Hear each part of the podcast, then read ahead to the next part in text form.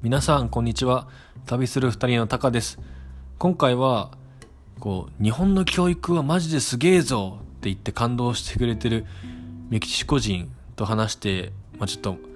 あ日本語の教育っていいんだって思えたエピソードについて話したいと思います、まあ、一般的になんか日本の教育ってこうなんかなんだろう欧米に比べてちょっと遅れてるというか良くないイメージの記事が多いというか、まあ、僕自身もなんか日本の教育ってどうなんだろうって思ったりする部分もあったんですけど、まあ、やっぱそれはねこうとあるメキシコ人から聞いた話話を聞いた時にああなるほどそういう一面もあるのかと思って勉強になったんですね。でそれは何かっていうと彼は日本の道徳教育がマジですげえって言って本当に感動してたんですよね。彼とはメキシコシティにいる時にたまたまなんかなんか飯屋で出会ってなんかそこですごい仲良くなってその人に家に行っていろいろ話してたんですけどなんかその人がなんかこう俺はなんかメキシコの教育を変えたいんだってすごい熱い話をしてて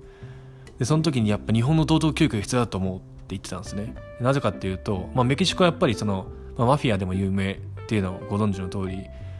えー、まあ一応キリスト教をね一応信仰してるけど、まあ、別になんかみんなの心がそれで平和になってるわけでもなくやっぱり貧富の格差もある中でえー、まあ、殺人だとかね、まあ、ちょっとそういう事件も比較的日本にからもちろん多く起きてると。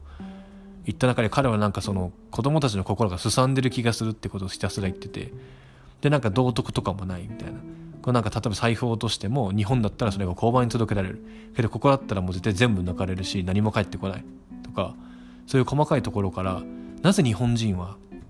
そんなに倫理観があるんだって聞かれて。俺も分かんないよね。えー、みたいな。なんでだろう。え、多分学校の道徳教育なのかな？とか、家でなんかそういうことしちゃいけませんって教わったのかな？とかいろいろ話してたんだけど、まあ、結局彼の中では、いや、日本はもうちっちゃい頃からそう、しっかり道徳教育をしてるから、だから素晴らしいんだ、みたいな。俺は日本のそういう教育に本当に感動してるし、メキシコにも持ってきてほしいと思ってるんだぜってめちゃくちゃ言ってきて、あ、なるほどな、みたいな。なんか僕は全くそういう視点捉えたことなかった。った。どっちかってなんかクリエイティブ性を伸ばすとかさなんかそういうこと？まあ確か日本の道徳教育だとなんか従順になるとかいろんなことあると思うんだけどでも基本的にやっぱ悪いことをしちゃいけない。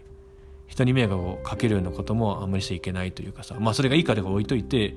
確かにこう危ないことが起きないような教育を受けてるんだろうなと影響を受けてるんだな受けてるんだろうなと思ってああ日本の教育はやっぱりそういう外国の目から見たらやっぱいいところもあるなと思ってあそういういいところをやっぱなくしちゃいけないよなってなんか改めて実感したっていうお話です。ね、なんかこう自分の国の教育のことってさどうしてもこう外からの視点って失いがちだし比較とかもなかなかしないと思うから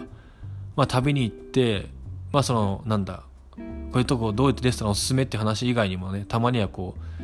この国の教育はどうなのとかそういう話をしてもすごく勉強になるなと思います。なのでこう次コロナが収まって旅行に行く時があれば、まあ、現地の人とぜひ本当にいろんな話をしていろんな学びを身につけいろんな学びをね自分の中でやられたらいいなと思います。